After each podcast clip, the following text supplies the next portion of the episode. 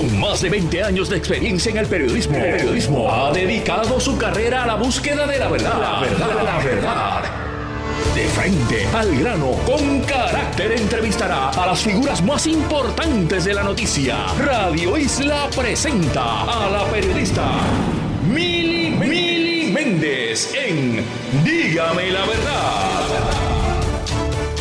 Muy buenos días Puerto Rico, bienvenidos a otra edición de Dígame la verdad por Radio Isla 1320. Ayer en este espacio le estábamos informando que los federales eh, sometieron cargos hacia tres personas, ¿verdad? Un gran jurado eh, por crímenes ambientales en torno a, lo que ya todos sabemos y que, y que, se vio a plena vista, lo que pasa en la Reserva Bahía de Jobos, específicamente en el Camino del Indio, esto en la comunidad Las Mareas en Salinas. Saben que para el año 2022 esto pues ocupó las principales portadas, los medios de comunicación, estructuras levantadas en una reserva nacional. La destrucción ambiental obvia, estructuras que servían de Airbnb, estructuras que tenían conexión de luz y agua. Todo eso ocurrió eh, y estamos viendo que hay un task force federal y ayer pues precisamente eh, se sometieron eh, estos cargos a, tres personas. Quiero hablar sobre este y otros temas con la secretaria del Departamento de Recursos Naturales y Ambientales, la licenciada Anaís Rodríguez Vega. Buenos días, licenciada, ¿cómo está?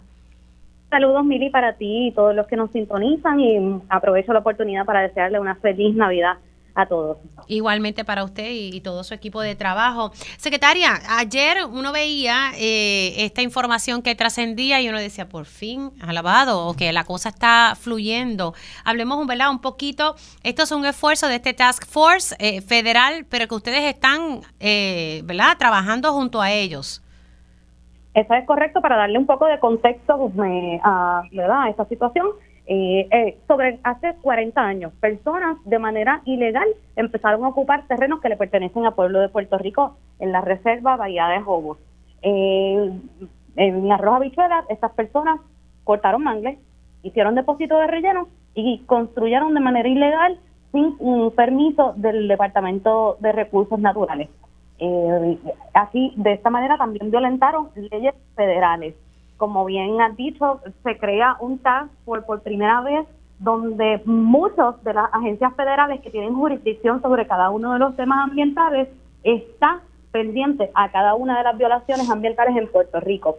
Eh, esto es un esfuerzo que se hace eh, eh, a petición también, ¿verdad? Y en colaboración con el Departamento de Recursos Naturales, así que yo le agradezco enormemente a la Fiscalía Federal y a cada uno de los componentes de este task force por dar un paso eh, concreto y certero y ayudarnos a combatir cada uno de los crímenes ambientales que por décadas se han eh, visto en Puerto Rico.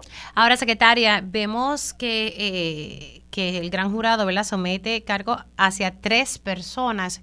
Usted sabe que lo que hemos visitado aquella zona allí son varias estructuras, son como como de 14, 15, 16, de lo que más o menos yo recuerdo. Eh, ¿Usted tiene información si algo va a pasar con esas otras personas que, que cometieron también crímenes ambientales?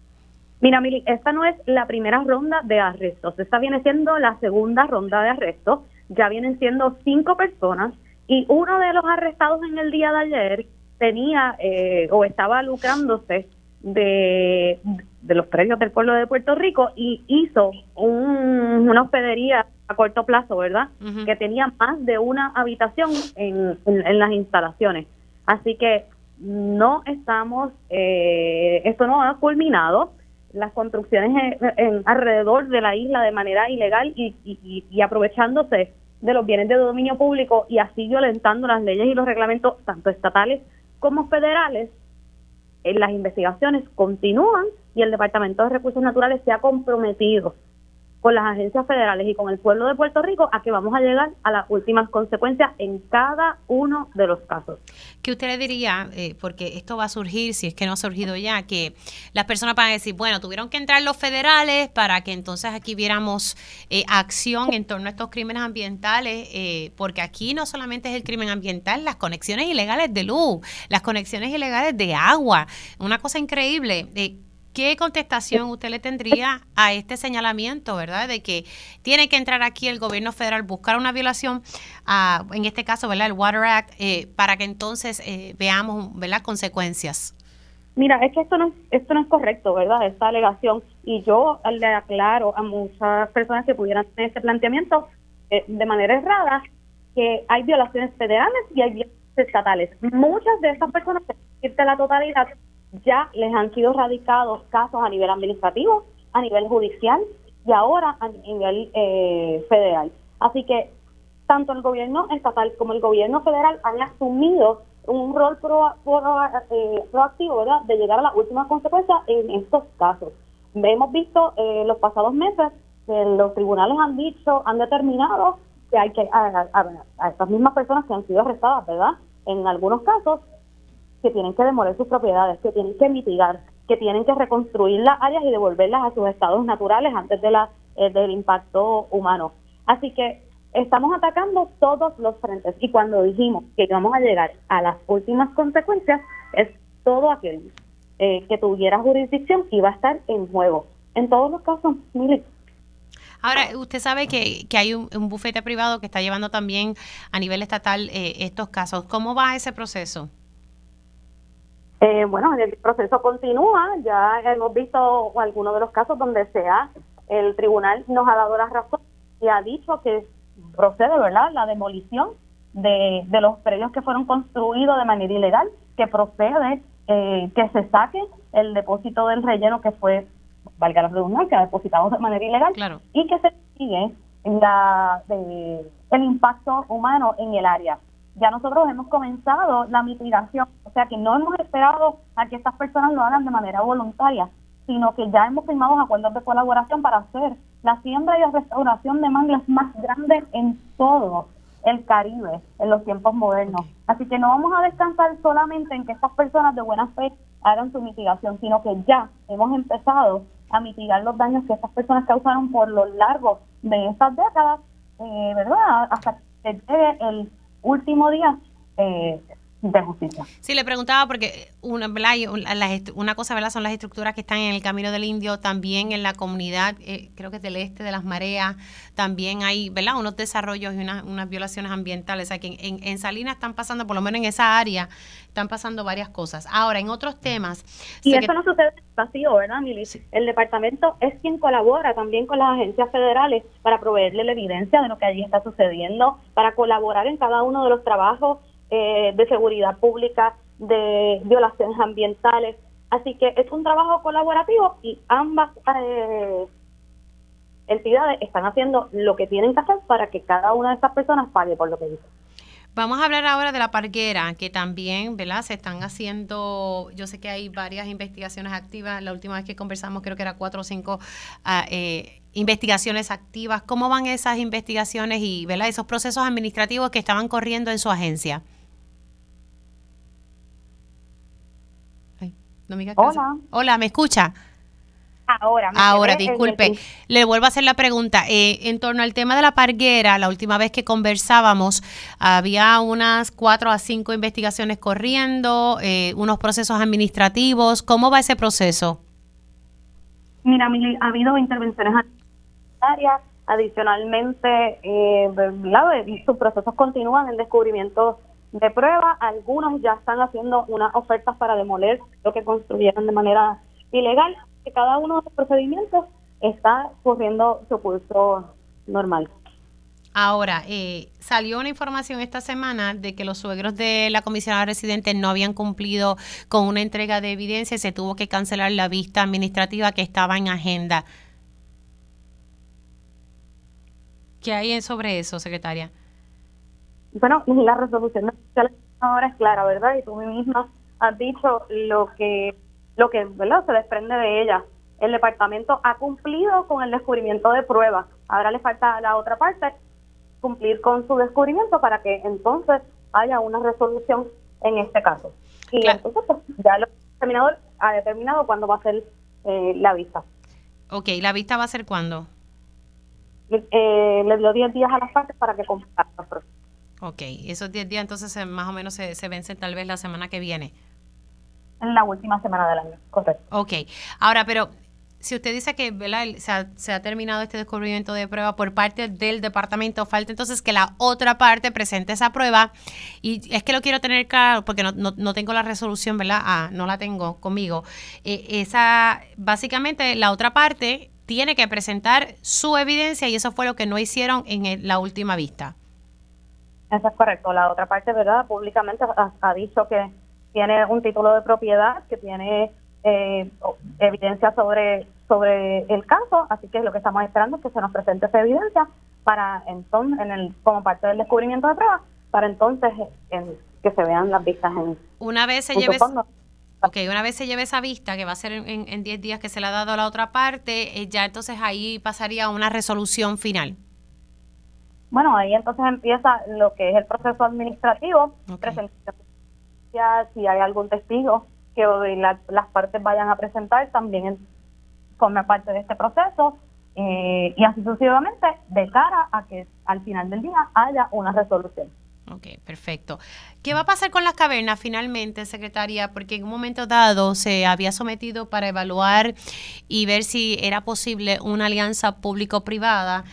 Creo, es, tengo entendido que eso se descartó, pero como quiera va a haber como un, como una compañía que va a estar administrando, si me pudiese explicar qué es lo que va a pasar con las cavernas de Camuy. Sí, eh, como parte del proceso se evaluó que era lo más viable para que el pueblo de Puerto Rico y aquellos que nos visitan eh, tengan la mejor experiencia dentro de este parque nacional. Eh, así que consono con ello, se buscó hacer un RFP, no es otra cosa que recibir propuestas, ¿verdad?, de, de anunciar una propuesta de lo, para una coadministración del espacio. Eh, este proceso, verdad, ya durante el mes de diciembre está culminando, así que prontamente el comité ya ah, debe de estar adjudicando y haciendo los comentarios pertinentes a cada una de las propuestas sometidas.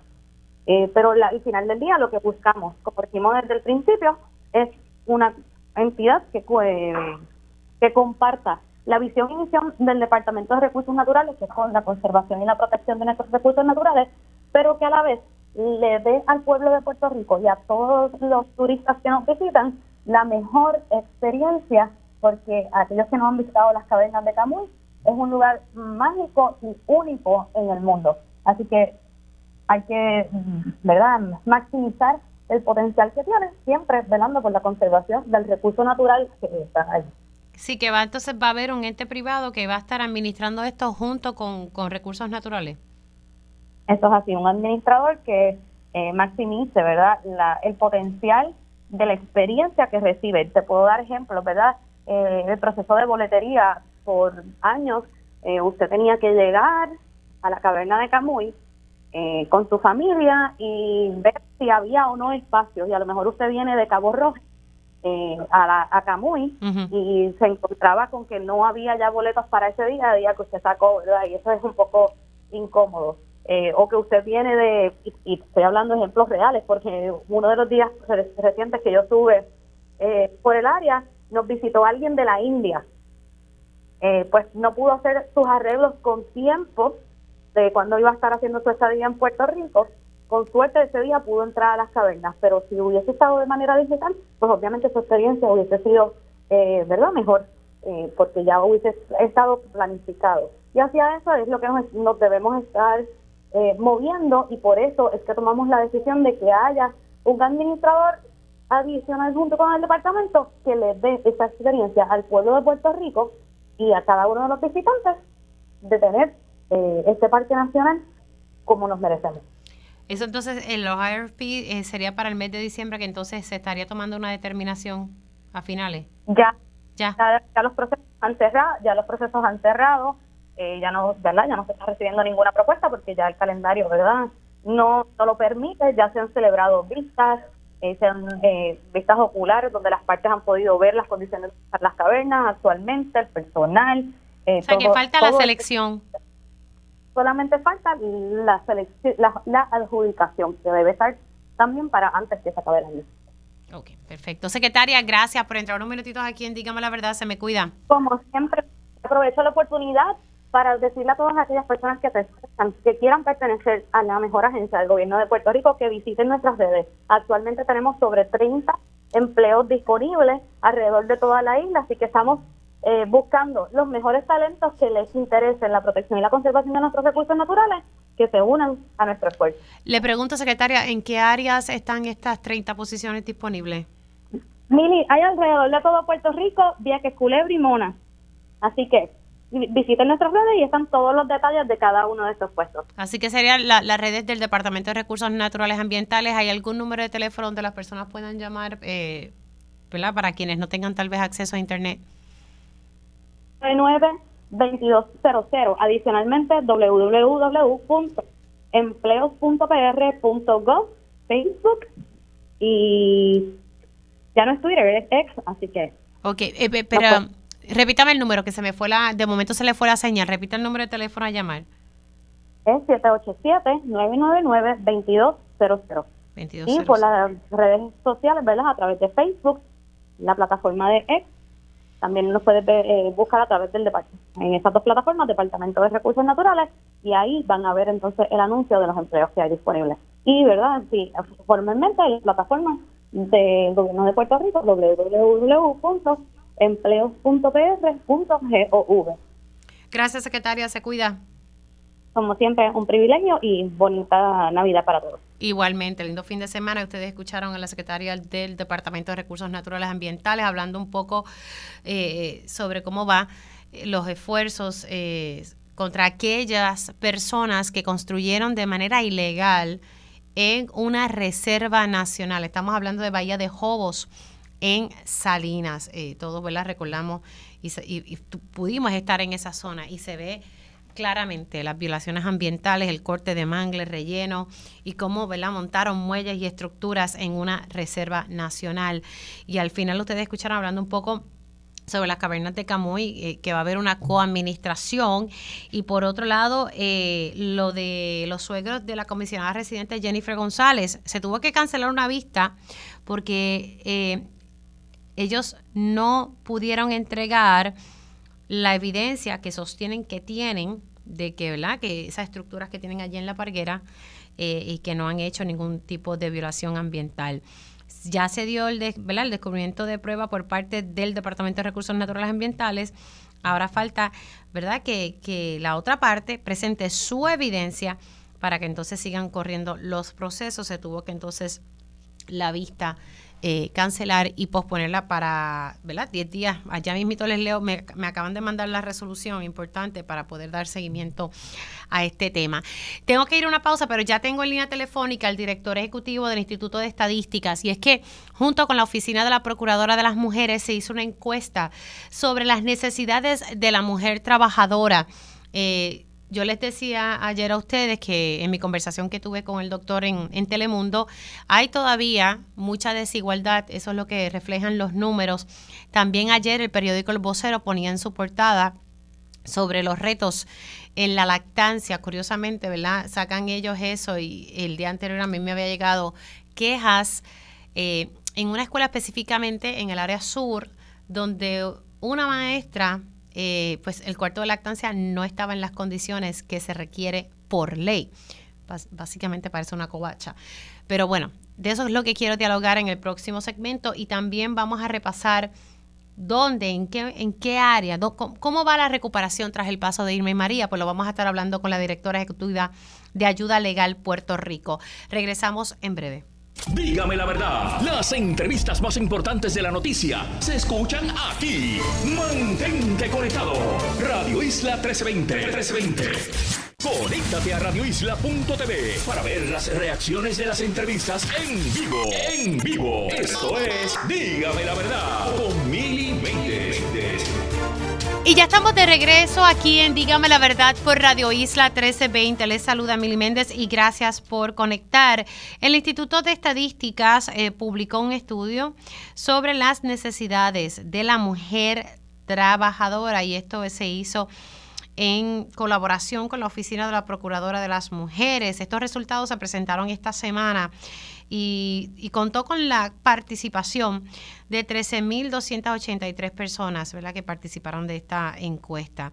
Y como dije, ¿verdad? fue un esfuerzo en conjunto y refleja cosas que sabemos, pero las sabemos, pero con esta información, con estas estadísticas, ¿verdad? tenemos ahí data que prueba lo que ya sabemos, pero es importante establecerlo para, pues, para lograr eh, mayores cambios aquí en la sociedad, ¿verdad? En la sociedad en Puerto Rico. Bueno, le quiero dar la bienvenida al director ejecutivo del Instituto de Estadísticas, Orville Disdier. Gracias por estar nuevamente. ¿Cómo, eh, ¿Cómo está?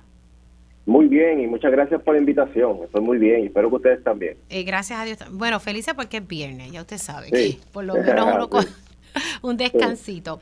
Eh, Disdier, hablemos sobre los resultados de eh, esta encuesta y, lo que ustedes ¿verdad? le presentaron al, país para traerlo ¿verdad? A, beneficio de los radioescuchas de Radio Isla 1320. Sí, cómo no. Eh, gracias por la oportunidad nuevamente.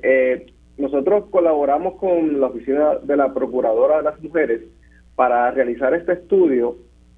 como usted bien dijo al inicio de la entrevista, son cosas que quizás uno ya las sabe o más o menos las sospecha, pero no es lo mismo contar con datos y estadísticas oficiales para respaldar cualquier asunto que tenga que ver con cambios de política pública, investigación, propuestas, etcétera.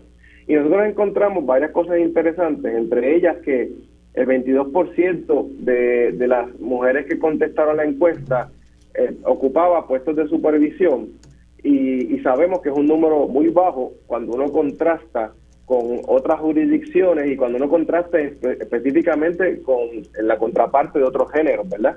Eso es un aspecto importante. También en cuanto a algunos derechos que tiene la mujer, como el uso de salón de lactancia, más o menos prácticamente la mitad de las personas que contestaron dijeron o que no conocían que existía un salón de lactancia en su lugar de empleo o simplemente no existía o no existe un lugar para, para lactancia en su empleo.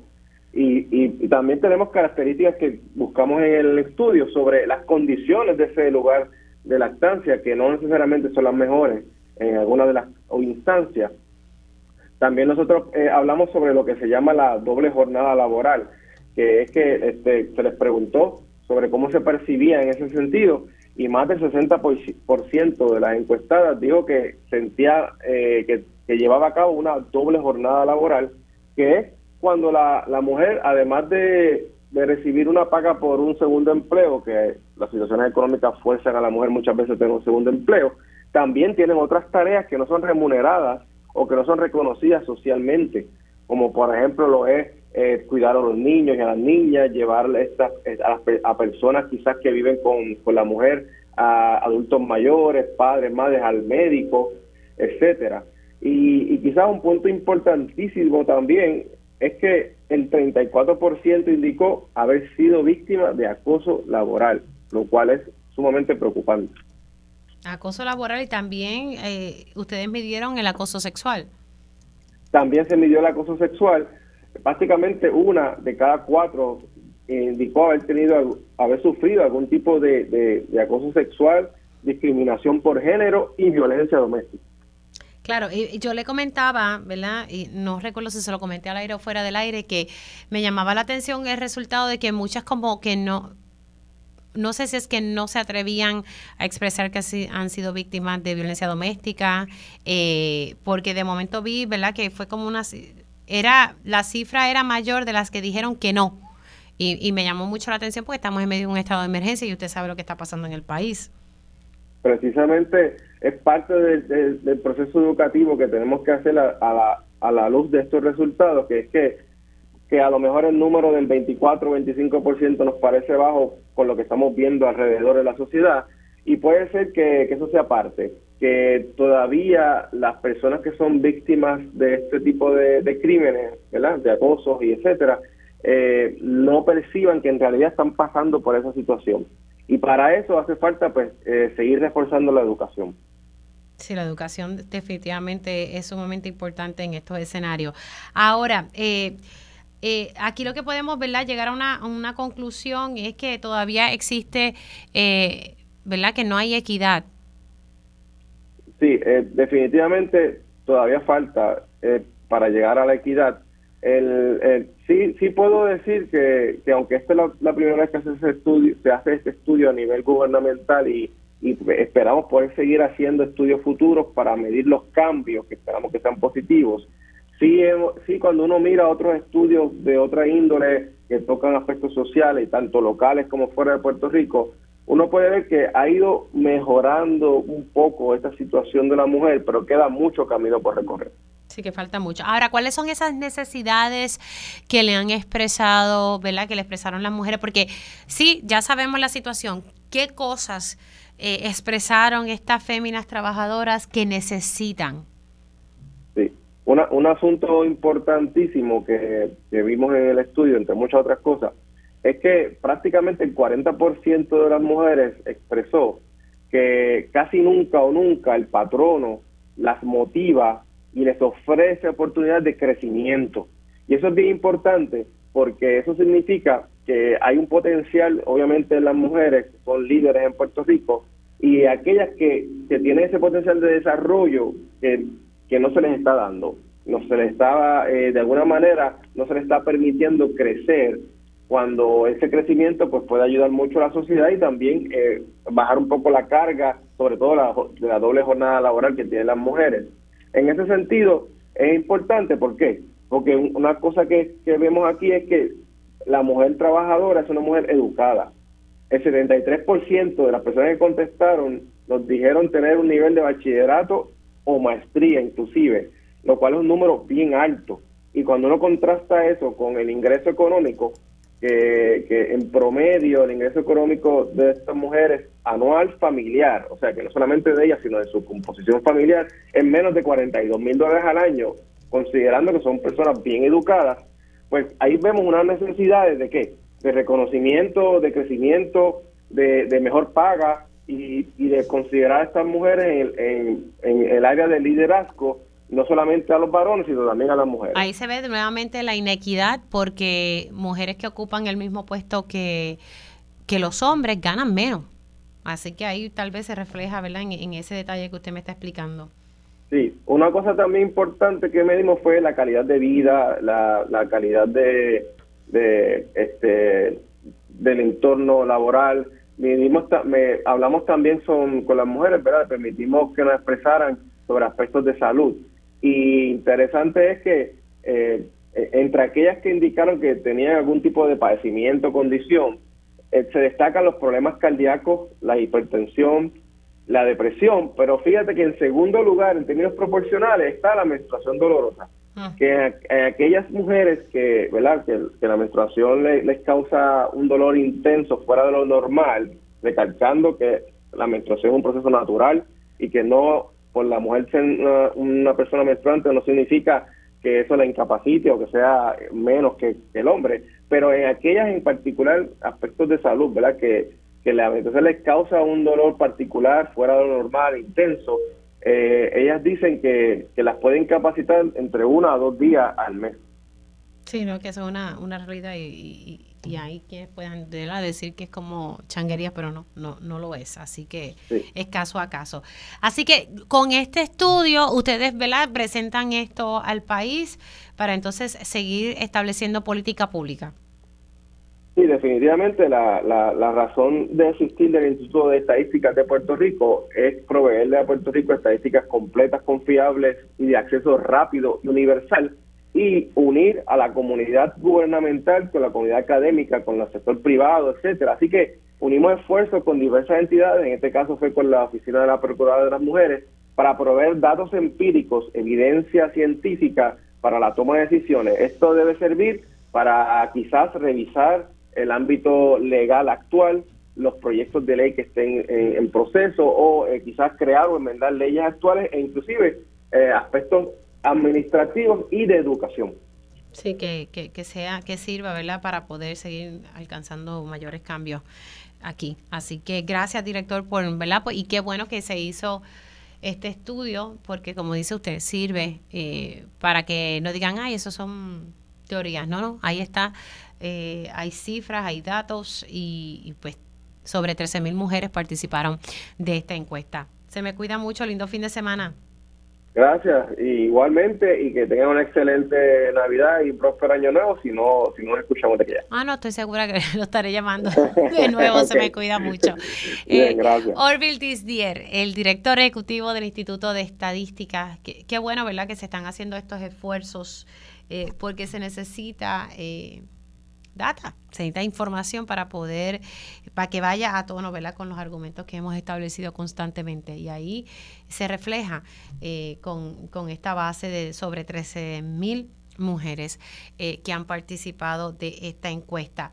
Tengo que hacer una pausa, pero tengo ya en línea telefónica a la licenciada Ariana Godro, directora ejecutiva de Ayuda Legal Puerto Rico, y es que ellos acaban de presentar el quinto informe sobre cómo va la recuperación en Puerto Rico tras los pasos de Irma y María. Se sorprenderán con los hallazgos. Regresamos en breve con la licenciada Ariana Godro. Dígame la verdad, las entrevistas más importantes de la noticia se escuchan aquí. Mantente conectado. Radio Isla 1320. 1320. Conéctate a radioisla.tv para ver las reacciones de las entrevistas en vivo. En vivo. Esto es Dígame la verdad con Mili estamos de regreso aquí en Dígame la Verdad por Radio Isla 1320. Les saluda Mili Méndez y voy a iniciar ahora la conversación con la directora ejecutiva de Ayuda Legal Puerto Rico, la licenciada Ariana Godro, y es que se presentó el quinto informe, ¿verdad?, sobre la recuperación de Puerto Rico. Eh, ay, qué lindo, escucho a un bebé, me encanta. ¿Ves lo que yo te digo? Esas son las cosas maravillosas de, de, de la maternidad de la maternidad, de la lactancia, de todo lo demás, Mili, siempre agradecida por el espacio. Ay, qué bueno, pues tenemos dos invitados. Bueno, licenciada, vamos a, hablar sobre este quinto informe que Ayuda Legal ha presentado eh, y básicamente ofrece herramientas eh, en este proceso de recuperación. Pero ¿cómo, cómo vamos, verdad? A seis años tras el paso de, Irma y María por la isla, ¿qué ustedes han encontrado? Mira, nosotras en Ayuda Legal Puerto Rico eh, llevamos ya cinco años preparando un informe que básicamente hace un estado de situación sobre los fondos de recuperación, pero además identifica cuáles son los obstáculos principales, las políticas públicas, qué es lo que está pasando que hace que la gente no reciba la asistencia eh, que tanto necesita para recuperarse. Este informe se ha presentado en sus versiones anteriores en el Congreso, eh, en Puerto Rico, en HOD, y ha servido para cambiar normas que no solamente han impactado a Puerto Rico, sino también a otros estados, otras jurisdicciones en Estados Unidos.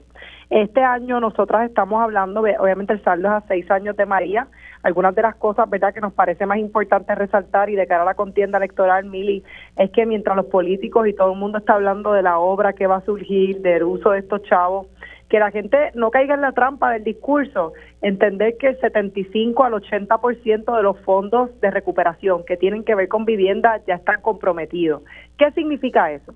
Que por más que prometan los políticos, el espacio de acción es mínimo, es muy pequeño, más allá de poder salvaguardar que la gente que está en el proceso finalmente consiga un techo seguro, Mili. Eh, un momentito, o sea que Estamos hablando que el 75 o un 80% de estos fondos están comprometidos en qué, en qué áreas, porque obviamente en vivienda no es. Claro, y estoy hablando particularmente de los programas de vivienda, ¿verdad? Ver el programa R3, que hemos hablado aquí un millón de veces, que es un programa que era el principal de vivienda para reparar, reconstruir y reubicar. Y yo decirte, mira, Mili, más del 75% de ese programa ya tiene el dinero obligado, y obligado significa en contratos, en contratos a compañías, a manejadores de programas. Eh, lo que significa que el dinero, ¿verdad?, que queda para hacer nuevos programas de vivienda está bien limitado. Así que es importante que la gente tenga oído en tierra, porque a veces hacemos ruido prometiendo nuevas casas eh, a la gente que más lo necesita y se nos olvida, ¿verdad?, que ahora lo que toca es fiscalizar estos fondos, fiscalizar a estos contratistas y poder echar mano, ¿verdad?, de que el dinero finalmente se use como se debía utilizar. Eso me llama demasiado la atención porque estamos dejando más o menos que un 20-25% para la construcción de vivienda o reubicación.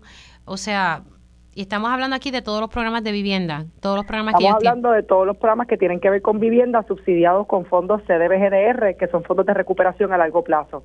Otra de las cosas que nosotras también estamos denunciando, Mili, es que ese mismo programa, el programa principal de vivienda, que es el programa R3, se le está se le ha ido sostenidamente minando dinero, quitando dinero para llevarlo de un programa que al principio era de 3.2 mil millones de pesos a un programa que va a ser que ahora mismo lo que tiene 2.8 mil millones de dólares.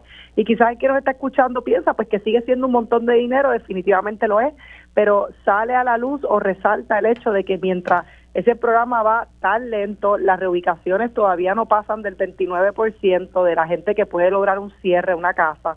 Eh, nos sorprende que se esté sacando chavos de ahí, metiéndolos en un programa de incentivos a desarrolladores de vivienda eh, de interés social.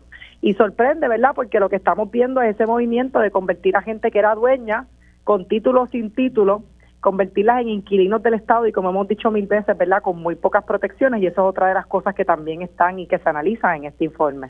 Ok, o sea que del programa R3, que antes había 3 mil millones, eran 3 mil, ¿cuánto era específicamente? Eran antes 3.2 billones, ¿verdad? Como dice la gente por ahí. Billones, sí, para entenderlo. Eh, eh, sí, sí, 3.200, eh, sí, sí, 3.2 billones. Y se redujo a 2.8 billones. Y eso fue para otorgar incentivos a desarrolladores. Para meterlo en el programa de Low Income Housing Tax Credit, principalmente, que es un programa que da incentivos contributivos a desarrolladores que rehabiliten o que construyan nueva vivienda de interés social o vivienda asequible. Estos son, ¿verdad?, edificios multifamiliares, apartamentos usualmente, eh, que han salido por ahí varios reportes de compañeras de medios sobre el alto costo de las unidades, eh, sobre que no se amerita lo que se está pagando, que se está subvencionando el riesgo de los inversores. Pero lo importante, ¿verdad?, para nosotros en este punto, todas esas cosas son importantes, pero es ver que eso no es una respuesta a la crisis de vivienda, son viviendas asequibles que la gente puede pagar a precios eh, relativamente baratos, ¿no? solamente por 15 a 30 años y no es una solución a largo plazo a la crisis de vivienda del país. Y otra cosa, Mili, que sé que el tiempo nos apremia, es levantar la voz de que en este informe estamos hablando también de que no solamente no, no sabemos nada del proceso de solicitud de asistencia que se supone que ya finalmente esté abierto de los terremotos, de una asignación de fondos de 221 millones que se asignó eh, después de los terremotos del 2020, que ahora van a cumplir su cuarto aniversario en enero. Eh, no sabemos nada de lo que está pasando con esas solicitudes, pero además no se ha mencionado en ningún lugar que Puerto Rico recibió otra asignación millonaria de fondos, unos 161 millones de dólares para trabajar las consecuencias del huracán Fiona. Eso es con fondos CDBGDR también. ¿Y qué es lo que nos parece? Y analizamos en el informe, ¿verdad?, ese grado de, de lo abrumado que está, la falta de controles, la falta de capacidad del gobierno de Puerto Rico este para manejar todas esas asignaciones y el riesgo, ¿no?, de siempre. Como dijimos con COVID renta y finalmente pasó, que el dinero se pierda, ¿no?, que se tenga que devolver. Eh, así que, que eso es lo que estamos mirando. El informe está disponible en nuestras redes sociales, está disponible también. Tenemos copias en nuestra oficina, las estamos enviando a organizaciones. Todo el mundo que quiere una copia siempre nos puede llamar a nuestra oficina, una copia física. Eh, y pues a través de nuestras páginas en Ayuda Legal Puerto Rico también lo van a poder descargar.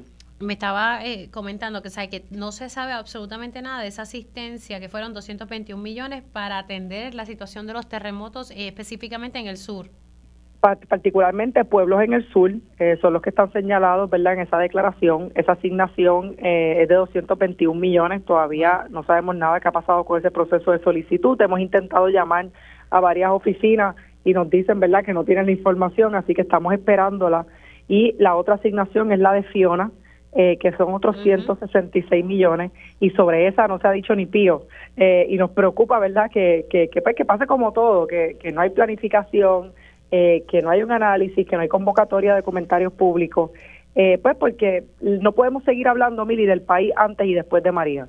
Esta es otra realidad y la gente que hace seis años no tiene un techo seguro, por más de que ahora se le garantice esa casa, yo creo que hablar de recuperación justa es hasta una falta de respeto después de tener los seis años en el limbo.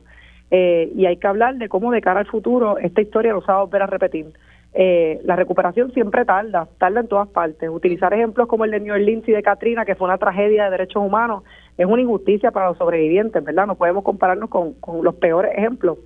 Eh, y tenemos que pensar en cómo vamos a hacer esto con mayor agilidad, sobre todo de cara ¿verdad? a la crisis climática y el informe sobre todas esas cosas. Bueno, además que nosotros no podemos justificar nuestras fallas porque hubo fallas en otros lados. Claro. O sea, no tenemos por qué estar repitiendo. Ahora, le pregunto, esta solicitud de asistencia de los terremotos, ¿bajo qué agencia cae esto? ¿Esto todo es bajo el Core 3? Todo esto es bajo el Departamento de la Vivienda. Yo creo que eso es bien importante. Todo lo que está en este informe, que en lo que se centra el trabajo de nosotras, nosotras hacemos litigio representamos personas en tribunales y en procesos administrativos, ¿verdad? De forma gratuita y de ahí sacamos pues la información, la experiencia, el trabajo de política pública. Y todo este trabajo es ante vivienda, ¿verdad? Por lo menos lo que está en este informe son fondos que se manejan a través de vivienda. En el caso de los fondos de los, de los terremotos, existe además un consorcio municipal eh, con municipios, debo decir, que se llama Consur, que también es actor, ¿verdad?, en este proceso. Sí, que, que yo tuve aquí precisamente el alcalde de Yauco hablando un poco sobre esto. Y lo mismo entonces con los 161 millones eh, que eh, relacionados a Fiona, también esos bajo vivienda eso, todo eso bajo vivienda, ahí no hemos visto ni siquiera un plan, ni un aviso de que se está haciendo un plan, ni un comunicado de prensa, ni Fortaleza celebrando que recibieron 166 millones de fondos CDBGDR y nos parece que es eso, que hay una falta, ¿verdad? De, están como abrumados, abrumados. Ahora, lo de COVID renta, finalmente, ¿cuánto se tuvo que devolver de esos fondos?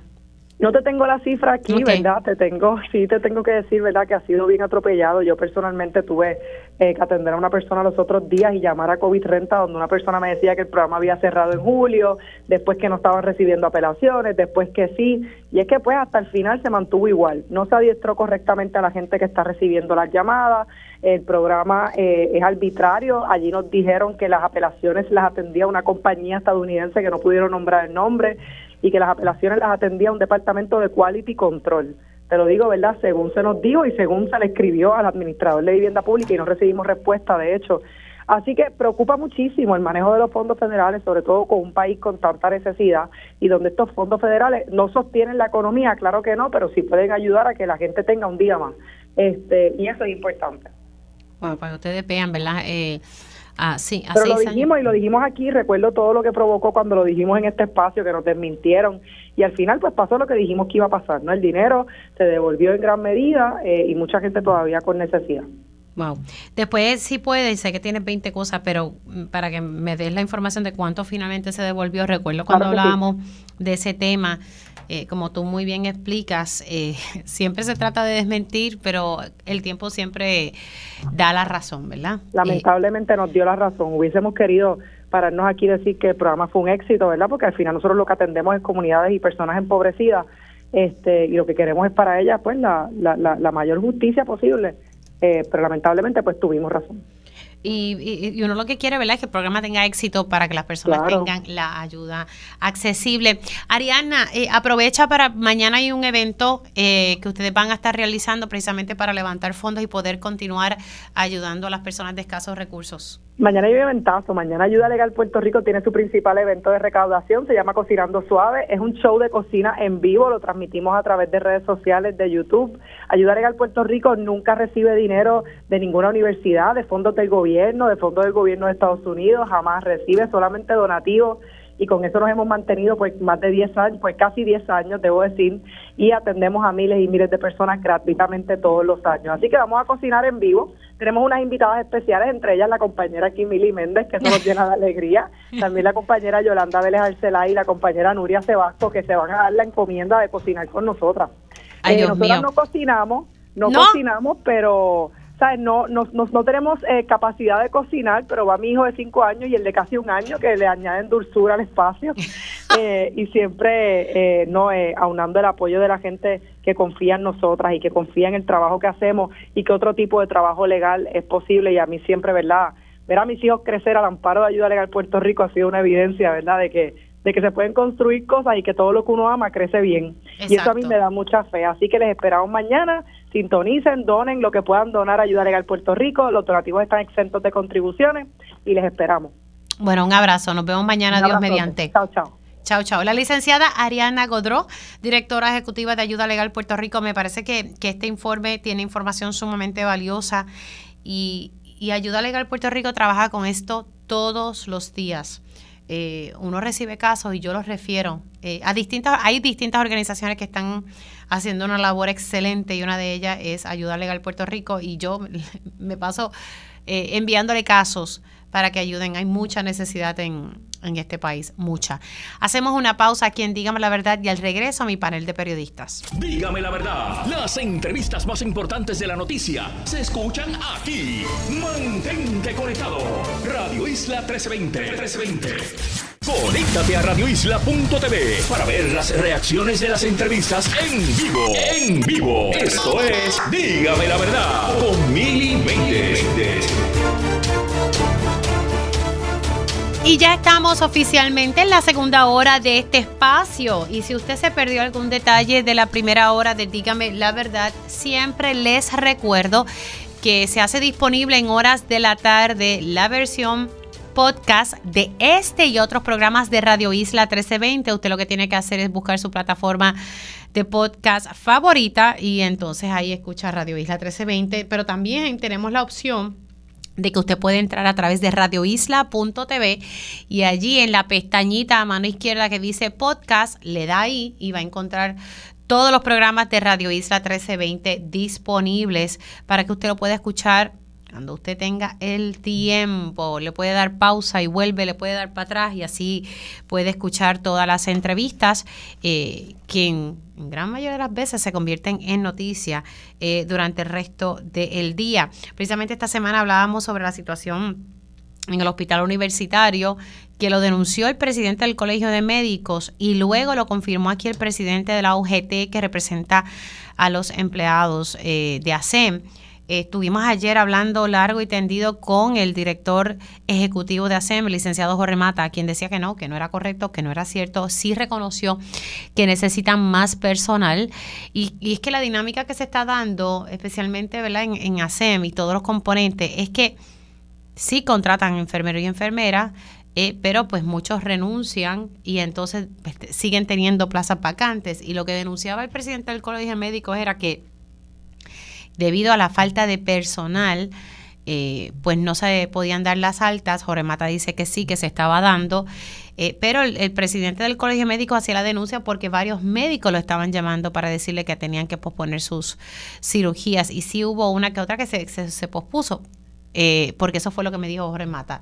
El presidente del Colegio Médico dice que sí. Pero entonces ayer siguió saliendo información al respecto de que sí eh, hubo cancelaciones de cirugía. Nada, el tiempo dirá. La realidad es que necesitamos más personal en las distintas áreas de salud, mejores salarios y mejores ¿verdad? Eh, condiciones de trabajo. Y, y, a mí me llega constantemente los enfermeros escribiéndome, mira, Mili, hoy me tocó X cantidad de pacientes. Unos me dicen que sí, 20 otros me dicen que sí 30, prácticamente eh, que tienen que manejar solos entre uno o dos enfermeros y enfermeras. Esa es la realidad. Así que eh, hay que ponerle prioridad a, a estas áreas y vuelvo y recalco, ¿verdad? Que que la Junta de Control Fiscal tiene que tener y hay que llevarle ese mensaje de que el área de la salud es sumamente importante. Ahorita hablábamos con la secretaria del Departamento de Recursos Naturales y Ambientales eh, sobre distintos temas. Eh, comenzábamos hablando porque ayer los federales presentaron cargos hacia tres personas por crímenes ambientales, en este caso violaciones a leyes eh, federales, en Bahía de Jobos, en el Camino del Indio, allí en Las Mareas todos nos acordamos, ¿verdad? Cuando esto fue los titulares principales, cuando los federales fueron a aquella zona, hasta legisladores fueron a aquella zona y, estas violaciones se llevaban cometiendo por años. Y muchos miraron para el lado. Conexiones de energía eléctrica, conexiones de acueductos, conexiones ilegales pero tenían conexión, o sea, no solamente cortaron mangle, eh, construyeron rampa, eh, pusieron relleno. Si usted va allí, yo tuve la oportunidad de ir, aquello es, yo decía, pero ¿cómo todas estas personas levantaron estas estructuras muy bien montadas, pero muy bien montadas, a plena luz del día frente a todo el mundo? Aquí todo el mundo miró para el lado. Eh, y cabe destacar también que recursos naturales, pues todavía sigue teniendo eh, pocos, ¿verdad?, vigilantes. Pero aquí muchos miraron para el lado. y esa es la verdad. Se crea este Task Force federal que trabaja en conjunto con las autoridades estatales y me dice la secretaria que esto no ha culminado. Las investigaciones continúan y esta es la segunda ronda de arrestos. Ella me dice que son cinco en total y que siguen también corriendo los procesos administrativos. Sobre el caso de los suegros de la comisionada residente Jennifer González, sí se canceló una vista y es porque no presentaron la evidencia que dijeron que iban a presentar en esta vista, así que se le otorgó unos 10 días adicionales para, eh, para ellos presentar su evidencia. Así que, eh, nada, eso está todavía pendiente. En las cavernas de Camuy, eh, básicamente ya se cerró el, la entrega de propuestas para contratar a una empresa privada que pueda coadministrar las cavernas de Camuy junto con el Departamento de Recursos Naturales y Ambientales. Así que estamos también pendientes a eso. Me llama la atención eh, ¿verdad? lo que me estaba divulgando el director del Instituto de Estadísticas, latente las inequidades ¿verdad? entre las mujeres y, las, mujeres y hombres. Se hizo un estudio entre la Oficina de la Procuradora de las Mujeres y, y el Instituto de Estadísticas sobre las necesidades de la mujer trabajadora. Y básicamente es data que literalmente prueba lo que hemos dicho aquí. Necesitamos equidad en todos los sentidos y el trabajo que ha hecho Ayuda Legal Puerto Rico es un trabajo excelente. Presentaron su quinto informe sobre la situación del país y específicamente ellos se concentraron en vivienda, en vivienda. Todos estos fondos de CDBGR que han llegado increíblemente 75 a un 80% de los fondos de vivienda ya están comprometidos. El resto es el que se va a utilizar para vivienda. Ah, ok, déjenme pasar rapidito. Les dije que queríamos dar seguimiento a lo que pasó en Cupey y tengo eh, en línea telefónica a la teniente Wanda Torres, a quien, bueno, se me cayó, pues mala mía, porque creo que se iba para, tiene otra entrevista, pero bueno, hablaremos entonces más adelante. Y es que se da este tiroteo en la zona de Cupey, una persona falleció y hay otra que está herida y se percatan las autoridades de este tiroteo debido al shot spotter. Que recuerdo que esto se, presentó bajo la administración de Alejandro García Padilla y bueno, pues a raíz de, esta herramienta que tiene la Policía de Puerto Rico se dio eh, con este incidente y que ocurrió a eso de las 9 de la mañana de hoy. Así que vamos a tratar de conectar con ella nuevamente, pero aquí continúo diciéndole si, si pueden, tengan la oportunidad de poder ver este informe que hizo Ayuda Legal Puerto Rico.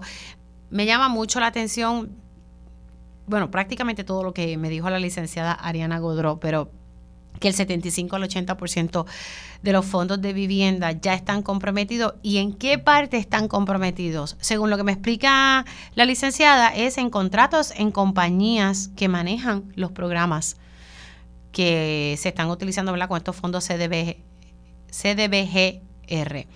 Entonces, el programa R3 le han quitado fondos porque le dieron incentivos de vivienda a desarrolladores pues que iban a hacer... Eh, eh, edificios multifamiliares que iban a desarrollar proyectos, pues le dieron unos incentivos. Así que eh, menos fondos para los otros programas de R3, ¿verdad? Que R3 reubicar o rehabilitar una vivienda, ¿verdad? O, eh, así que significa menos fondos para estos otros esfuerzos que han sido un dolor de cabeza.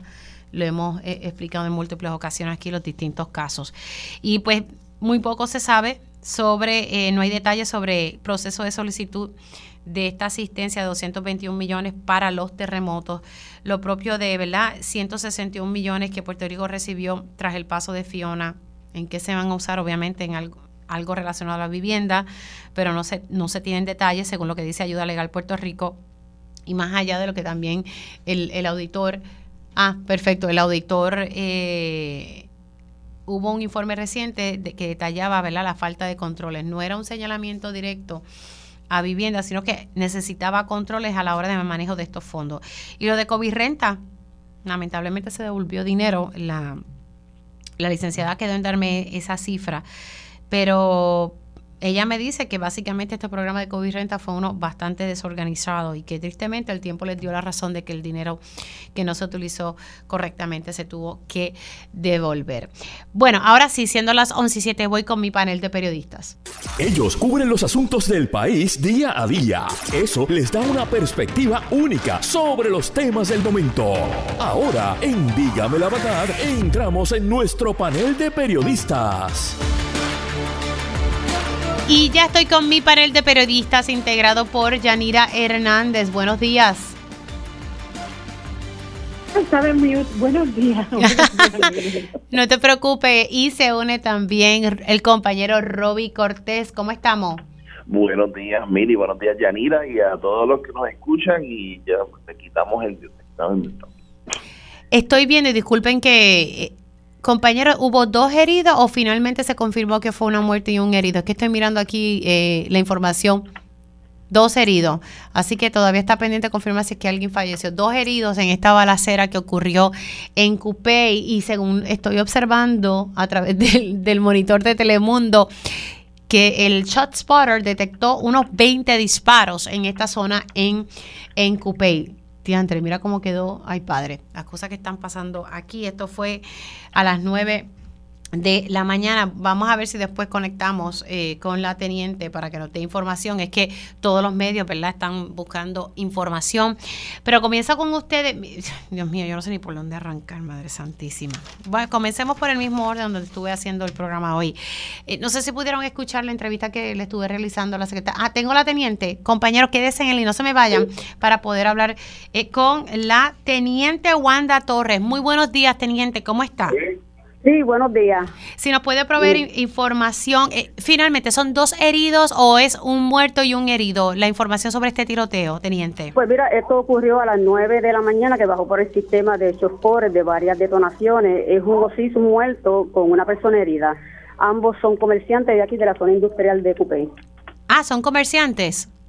Eh, sí, el, el osiso es dueño de, de un negocio de hojalatería y pintura, que en ese momento pues iba abrir su negocio, eh, otro comerciante que también tiene su negocio paradero al, al de los ISO. Estaban los dos dialogando y estas personas pues lo acecharon y comenzaron el ataque, como uno dice, este, cuando él iba a abrir el negocio. O sea que el ataque era hacia ellos, eh, eh, en efecto. Bueno, se entiende que sí, que es a los ISO. Ok, a los ISO. Y entonces hay una persona herida que es lo que está ahora. Ahora, estaba viendo eh, a través del monitor de Telemundo, unos 20 disparos eh, fue lo que se detectó a través del Shot Spotter. Pues eh, el Choporer detectó 19 detonaciones, eh, Forense acaba de llegar, todavía pues no se ha marcado la evidencia, estamos en el proceso para poder marcarla y levantarla y así este saber con exactitud eh, los castillos que se puedan recoger de referente a las detonaciones. Eh, me imagino que, debido a que están trabajando esta escena que ocurrió, ¿verdad? A eso de las 9 de la mañana, algún área que carretera que esté cerrada para las personas que estén escuchando que busquen vías alternas.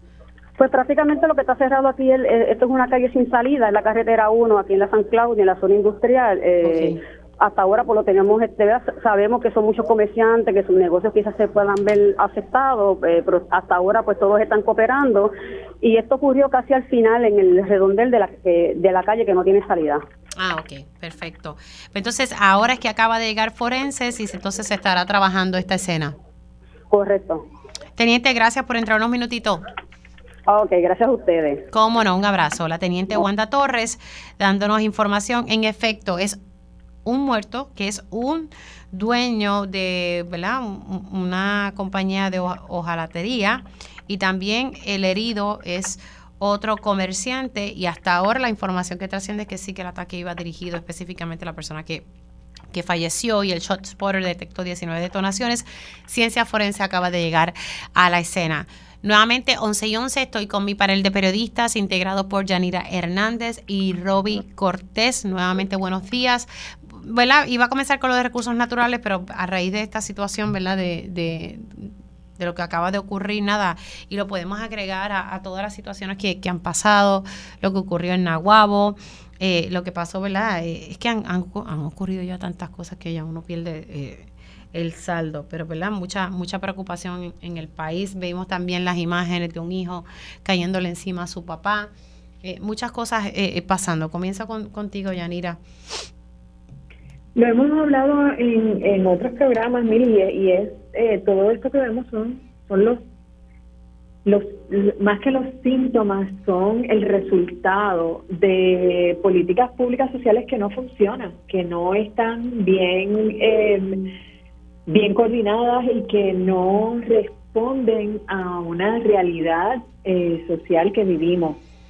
Nosotros no podemos pretender que la sociedad funcione de otra manera cuando eh, manejamos y, la verdad es que eh, se, se, magnifica el, una, una división eh, una diferencia social tan grande en el país, una, una disparidad social tan grande eh, y, una desigualdad en términos de, de, recursos eh, entre, las entre los diferentes estratos sociales del, del país. Eh, cuando tú tienes un sistema de educación que no funciona, cuando tú tienes un sistema de salud que no funciona, cuando tú tienes eh, unas estructuras que se supone que deben velar por el bienestar de los de las personas mayores, de los niños, de las familias, que tampoco funcionan, pues entonces no nos deben sorprender estas situaciones que estamos viendo que son fruto de unas eh, de unas gestiones sociales que no se han realizado. Eh, cuando los estudiantes no van a la escuela y no aprenden eh, y no y no y no tienen un, un, sistema educativo que los que los apoye pues, pues tenemos personas disfuncionales eh, cuando las familias eh, para poder sobrevivir dentro de un sistema que lo que apoya y lo que quiere es ver que la gente tenga el carro más caro, el televisor más caro, la ropa de última moda, etcétera. Pues cuando eso es lo que tú privilegias, pues entonces tienes una gente que, que busca tener el dinero para poder aparentar sin, sin mayor sin, mayor restricción y entonces entras en los en, en, el narcotráfico entras en estas otras eh, dinámicas que que pues que, que afectan a toda la sociedad nosotros tenemos que dejar de estar atendiendo bueno no dejar pero pero no no la prioridad no debe ser atender el síntoma. La prioridad del gobierno debe ser atender la base del problema y la base del problema es la desigualdad social que se vive en el país. Sí, que seguimos Con, con, con, los, con la misma con la misma situación. Roby.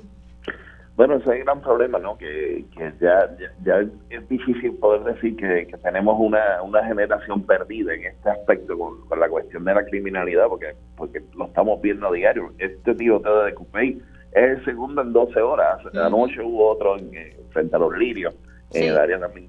Eh, así que, que, nada, es una, es una situación que se está viviendo. Vimos el, el, robo de, motoras en el área de Dorado. que eso fue un robo y una persecución. Eso fue de película, como, como dice. Y, así hemos estado viendo una, una, un sinnúmero de eventos violentos, eh, incluso el, de fin de semana pasado, con un montón de kayakings, y incluso fue la muerte de, de, varias personas, incluyendo a un, a un maestro retirado en Calle que hoy, por cierto, hoy se realizaron unos arrestos al respecto. Eh, y, pero que estamos viendo que pues la policía pues, está buscando la manera de, de, resolver esos esos eh, esos casos pero a la vez eh, a pesar de que ellos se, pues, se pueden decir que están resolviendo los casos más rápido pero sin embargo pues estamos viendo los eventos están ocurriendo a plena luz del día o con una impunidad eh, pasmosa, o sea, de verdad que estamos viendo también muchos muchos casos en el cual la juventud también está, por desgracia, pues en, estos eventos envuelta. No estamos estamos viendo entonces también el, hecho de, de que de que simplemente pues, pues son son crímenes que no importa que haya gente alrededor, eh, estamos estamos a merced en este caso de estas situaciones y es cuestión de, de, pues, de uno estar en, esta protección continua, ¿no? Y de buscar este este evento de, de, de, tal vez eh, buscar la manera de, cómo nosotros eh, como sociedad tratar de buscar la solución a estos asuntos. Como dice Yanira, es algo que, es difícil porque ya, ya está está en una, situación ya crónica. Eh, sin embargo, pues nada, vemos entonces al gobierno en esta misma situación de tratar de resolver los problemas o, los asuntos o los crímenes, pero no vemos una solución a, a, corto plazo y vemos una situación en la cual aún así pues, pues vemos el deterioro de, la sociedad en este caso de, el, el trasiego de drogas eh, son muchas cosas. bueno, eh, a una familia la cogieron en Cataño, una familia que se dedicaba a eso, una familia, y habían dos menores, eh, uno de 10 y uno de 7, que fueron, ¿verdad? Están bajo la custodia del Departamento de la Familia, pero son menores que estaban creciendo en este entorno. Exactamente. Eh, ¿Verdad? Eh, yo digo, como sociedad todos estamos fallando, porque aquí em, estos padres estaban haciendo todo esto frente a sus hijos, los hijos creciendo en este entorno, que lo más seguro iban a replicar lo que vieron en su hogar. Tristemente, ojalá que no, eh, porque yo siempre apuesto a que a que uno ¿verdad? tiene la, determinación, pero si eso es lo que ven, entienden que eso es lo correcto. Así que, lo hemos normalizado. Se ha normalizado, Exacto, se ha normalizado. Eh, y ahora mismo, ¿verdad? Estaba viendo aquí que, que arrestaron, ¿verdad? Capturan a uno de los sospechosos de asesinar al maestro retirado en Calley. Eh, y fue interceptado, qué bueno, o sea, lo interceptaron en el aeropuerto Luis Muñoz Marín a este individuo que es sospechoso, ¿verdad? De, por lo menos uno de los sospechosos de asesinar a este maestro que iba camino a la iglesia eh, y que lamentablemente, ¿verdad? No pudo llegar a su destino debido a la situación que está pasando en el país. Vamos a, pasar a otro tema. Eh, lo más seguro ya mismo vaya a la pausa, pero nos da tiempo para arrancar con con esto de Bahía de Jobo, eh, ¿verdad? Todos vimos en el 2022 eh, los titulares, las imágenes, muchos pudimos acudir allá y ver literalmente de primera mano eh, el crimen ambiental en, en, esta zona. Ya estamos viendo que lo que este Task Force federal pues está rindiendo frutos y estas me decía la secretaria de Recursos Naturales y Ambientales que esta es la segunda ronda de arresto, en total ya son cinco las personas que han sido eh, procesadas y ella me recalca que esto no ha culminado y que la investigación eh, eh, continúa y también tocamos un poco el caso de los suegros de la comisionada residente Jennifer González, que se tuvo que cancelar la vista porque no, no, no, no presentaron la evidencia, se les dio la oportunidad, tienen 10 días adicionales para presentar la misma y ver cómo ¿verdad? termina este caso. pero por lo menos ¿verdad? estamos viendo que la cosa se mueve un poco a, lo de en, torno a Bahía de Jobos, ¿verdad? Eh, y espero, ¿verdad? Que así en este Task Force le metan caña también a otros crímenes ambientales que están pasando a nivel a, nivel de todo Puerto Rico. Comienza en este caso con Robbie. Eh, ah, no, mira, me voy, establezco el tema, me voy a la pausa y el regreso entonces vamos con Robbie y luego con Yanira. Dígame la verdad, las entrevistas más importantes de la noticia están aquí. Mantente conectado y recuerda sintonizar al mediodía, tiempo igual, en Radio Isla 1320 y Radio Isla.tv. Conéctate a radioisla.tv para ver las reacciones de las entrevistas en vivo. En vivo. Esto es Dígame la verdad con Mili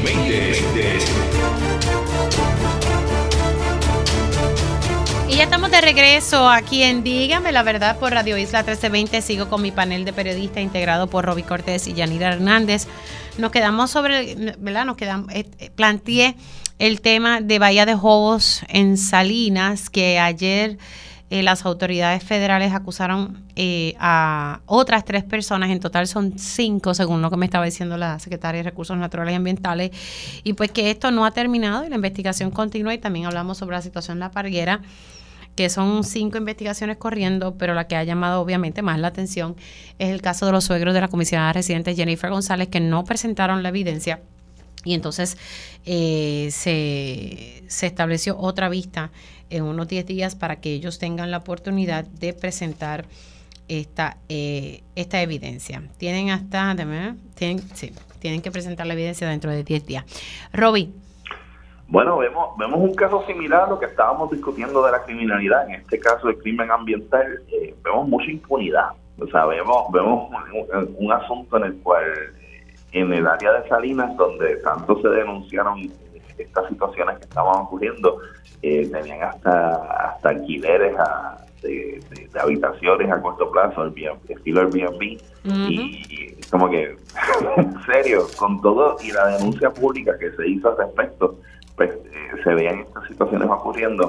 Sin embargo, pues obviamente pues eh, estamos viendo ahora la intervención, eh, pues, por si acabó de este caso federal de, del asunto, pero aún así todavía estamos viendo muchísimos crímenes, crímenes ambientales que no se están atendiendo. incluso esta semana el, Centro de Periodismo Investigativo sacó una historia de una situación ocurriendo en Arecibo, eh, con una, unas propiedades en la zona marítimo, que están dentro de la zona marítimo terrestre, entre Arecibo y Islote, de Barceloneta y, en el cual pues aparentemente se han hecho varias querellas, los vecinos han hecho varias querellas y no, no se les ha hecho caso. Y e incluso se les ha dado, el Departamento de Recursos Naturales le ha, le ha dado multas a esta, es una familia que ha estado adquiriendo terreno en esa área para desarrollo y que pues alegadamente pues siguen con las construcciones y no pasa nada. Eh, o sea, que hay que ver entonces, son muchas las situaciones que se están dando en, nuestras costas que algunas se están viendo a simple vista y otras se están haciendo pues de manera más solapada, pero que, en este caso el Departamento de Recursos Naturales debería, debería de tener las garras suficientes para poder atender todos estos asuntos a la vez, porque nos enfocamos en Salinas, nos enfocamos también en el área de la eh, de, área de la Mariera, ¿no? Este, pero que son muchas más. El área de Rincón, por ejemplo, que todavía estamos a literalmente a dos meses de, la orden judicial de, remover el, el área de, de las verjas de, del condominio Sol y Playa y ese proyecto continúa ocurriendo para, para que vean la, la magnitud de, la construcción que se hizo allí, que todavía se están sacando a esta hora eh, las columnas y que se habían dejado en, en, la playa allí y son muchos los crímenes ambientales que estamos viendo, eh, pero también es eso, es la cuestión de la impunidad. Se está viendo el hecho de que, pues, si no me atrapan, pues no hay problema. Eh, que es la misma que estamos viendo con la cuestión de la criminalidad en las calles. Eh, y pues, entonces, ¿cómo, ¿cómo nosotros como sociedad reaccionamos ante esto si nos vamos en, este modo de protesta, que es lo que ha estado ocurriendo este último año y medio, dos años, que ha logrado este tipo de situación? de, que se resuelvan las cosas o simplemente nos quedamos callados y nos quedamos pasivos y entonces pues lo que va a permitir que, literalmente se van a poder de nuestras cosas. Así que nada, qué bueno que está ocurriendo, qué bueno que se está, se está metiendo mano ¿no? en estas situaciones, pero hace falta mucho más. Así que esperemos que, en este caso el departamento pues, pueda seguir realizando ese tipo de, denuncias y de, y, de, y de acción, sobre todo de acción. Y yo agregaría a las agencias. Claro. Que permite, porque como, como allí había toma de luz y de agua en Bahía de Jobo. O sea, todo, todo, ¿quién dio esos permisos? O sea, ¿quiénes fueron esos empleados que, que por el lado permitieron que eso pasara? ¿O eran tomas ilegales y no tomaran acción igual? O sea, vamos, Yanira. Yo coincido con, con Robbie. Aquí el problema es la impunidad. Eh, la impunidad a todos los niveles. Impunidad de parte de los funcionarios públicos que saben o entienden que nadie, que, hacerle un favor a otro, eh, pues les va a ganar indulgencia, ya sea con el alcalde, con el representante, con el gobernador, con alguien. Eh, y eso pues lleva a que si le estoy haciendo un favor a esta persona que está que es un influyente de alguna manera eh, pues no me van a hacer nda porque ya sea el alcalde ya sea el, gobernador ya sea el jefe de la corporación X o Y eh, o el no quiero mencionar eh, profesiones pero pero sabemos que, que la gente que está realizando estas estas labores allí estas estas labores no estas construcciones allí eh, no son Juanes del Pueblo, no son cualquiera, son gente que está conectada de alguna manera. Eh, y entienden que esa conexión les garantiza unos beneficios que otros no tienen. Y en la medida en que nosotros sigamos como país permitiendo y fomentando que estas cosas pasen, y no teniendo una eh, una eh, una eh, una accountability no una, una rendición de cuentas sobre sobre estas situaciones pues esto seguirá. El problema de eso no es que se salgan con la suya. El problema de eso hoy en día es mucho más grave porque esa gente es la misma que cuando hayan las marejadas cuando surjan las marejadas grandes cuando el mar comience a entrar ya sea cuando hay tormentas o cuando hay marejadas o cuando hay mal tiempo o cuando suceden eventos catastróficos, entonces todos nosotros tenemos que pagar por el ayudar a esas personas que construyeron donde no debieron construir.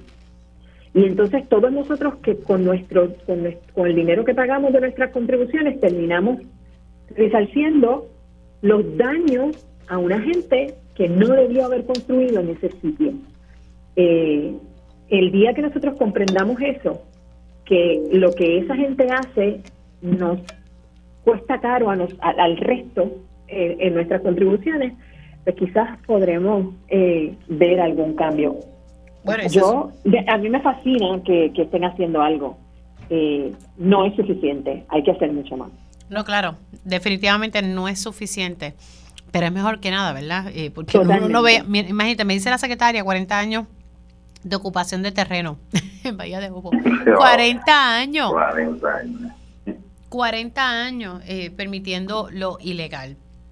Eh, así que, y, es para que se vea un poco, ay Dios mío, ¿cuál era el, el lugar que se había ocupado en, que ay Dios mío, se me olvidó, fue en Tuabaja. Fue ¿Cómo es que se llama? Ya mismito me, me, me, me surge el nombre, pero yo recuerdo la movilización de la policía de Puerto Rico, las barricadas que pusieron. Y de momento a esa gente la sacaron de allí porque la sacaron. Obviamente estaban invadiendo unos terrenos, yo no estoy diciendo, pero la diferencia del trato, cómo lo sacaron de allí eh, eh, y rapidito le desconectaron la luz, que eran conexiones ilegales, las barricadas y todo eso. Ay, no sé si tú te acuerdas, Yanira, del nombre de esa comunidad. Yo no me acuerdo, Villa, Villa, no, no, no. Fue en Tuabaja que terminó. Sí, me acuerdo, me acuerdo. El, el, el, lo triste de eso es que eh, esa, esa intervención tuvo que ver con que el gobierno federal se los exigió para poderle dar unos, un, un dinero para, eh, para mitigación. Eh, no fue porque no fue porque se dieron cuenta de que había algo mal hecho eh, sino porque habían unas Villas del Sol. anteriores. Villas del Pero Sol. claro, la acción que tomaron ahí no es la acción que están tomando en, en allá les cortaron la luz, les cortaron, acá en Baja les cortaron la luz, les cortaron el agua, se metieron ahí la policía y los sacaron. Mm, y a través de la historia, porque nos acordamos de Villa Sin Miedo en los 80, que eso fue un caso que aún, a pesar de que fue hace más de 40 años, ha sido bien notorio, que todavía la gente lo, recuerda. Sí, sí, pero yo me acuerdo esas imágenes, me acuerdo lo más reciente, la Villas del Sol. Villas del Sol. Villas del Sol. Sí, Villas del Sol.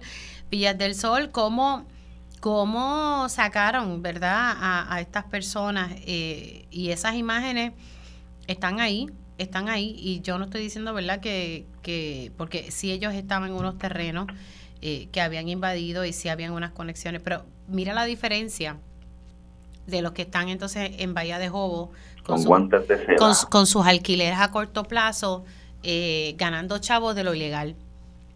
Porque eso, eso es una reserva, eh, eso es una reserva nacional. Así que nada, qué bueno que, que están tomando cartas en el asunto. Al regreso vamos a hablar un poco sobre lo que me estaba diciendo la licenciada Ariana Godró de el informe, el quinto informe que hizo Ayuda Legal Puerto Rico sobre el estado de situación eh, de la recuperación del país. Esto todo es específicamente de los fondos CDB, CDBGR y todo es bajo vivienda. Así que eh, les planteo ahorita lo que presentó ella, que me, por lo menos los hallazgos principales, que me parece que son importantes para entonces analizarlo. regreso con mi panel de periodistas en breve. Dígame la verdad. Las entrevistas más importantes de la noticia están aquí. Mantente conectado y recuerda sintonizar al mediodía, tiempo igual, en Radio Isla 1320 y Radio Isla.tv. Conéctate a radioisla.tv para ver las reacciones de las entrevistas en vivo. En vivo. Esto es Dígame la verdad con Mili y ya estamos de regreso aquí con mi panel de periodistas integrados por Yanira Hernández y Roby Cortés. Vamos a, ahora a hablar un poco sobre lo que nos presentó ahorita aquí la licenciada Ariana Ariadna Godró de Ayuda Legal Puerto Rico sobre este informe que ellos preparan. Es el quinto que hacen sobre la recuperación. Es una radiografía donde estamos. Varias cosas que ella me señala eh, y me llamó mucho la atención. Eh, entre el 75 al 80% de los fondos, y estamos hablando de los fondos CDBGR de vivienda, ya están comprometidos. Eh, y yo le pregunto, ¿verdad? ¿En qué áreas están comprometidos? Pues están comprometidos en, construir vivienda, amén. Pero ella me dice que eh, ese por ciento es que están comprometidos en contratos en compañías que están manejando el programa. Y ahí yo diría que ese es el principal problema. Uno. Dos, R3, que ya saben los dolores del cabeza de, de R3, eh, sí ha tenido sus historias de éxito, porque uno no puede verla ser eh, ajeno a eso, pero son más las historias de tristeza. Eh, yo recuerdo, ¿verdad? Cuando estaba en Cuarto Poder, las historias que levantábamos, en Rayos X también ha hecho lo propio, el compañero José Carlos ha levantado unas historias y gracias a que estas historias han salido a la luz pública, se ha podido resolver a estas familias. Yo lo que digo es, ¿por qué no fiscaliza el Departamento de la Vivienda con mayor énfasis a estas empresas? Y el problema está ahí, en los intermediarios. Me estaba diciendo la licenciada Godró que le quitaron fondos al programa de R3. Estamos hablando que son 3.2 billones, se bajó a 2.8 billones porque se le dieron incentivos eh, de vivienda a desarrolladores, pues que desarrollaron pues edificios de multi, multifamiliares, etcétera.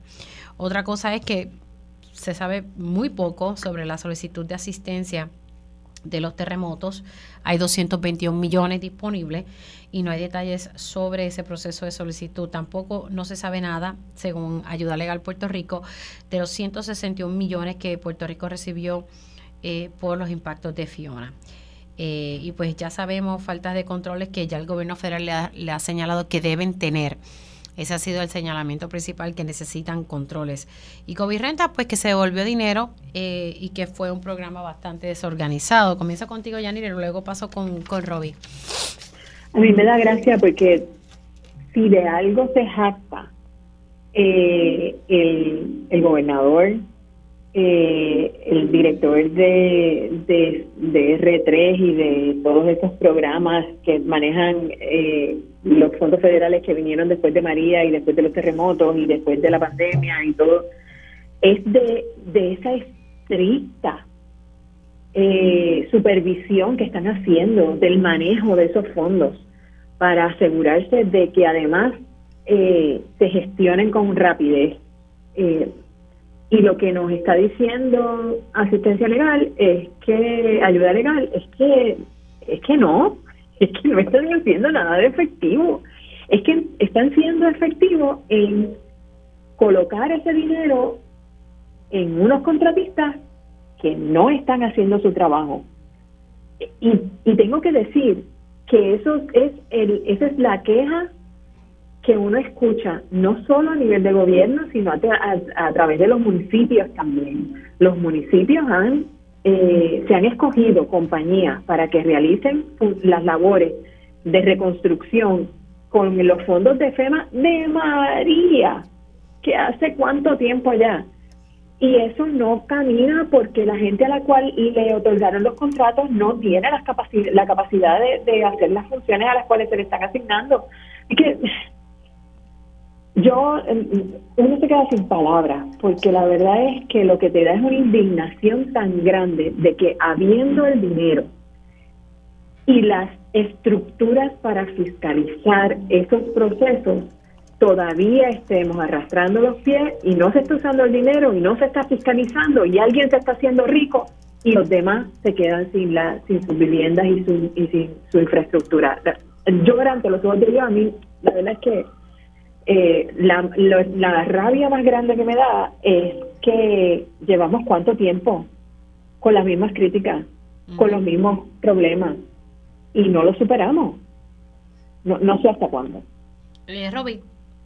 Bueno, son estas situaciones que te hacen pensar en, en, en, forma de malicia. O sea, uno, uno puede imaginarse que, que, las estructuras del gobierno sean tan acéfalas para no poder pregar con dinero que, está llegando en grandes cantidades y que y con una necesidad tan grande que hay en el pueblo en cuestión de viviendas, en cuestión de reparación de viviendas, en cuestión de reparación de vida, en cierto modo, después del huracán María.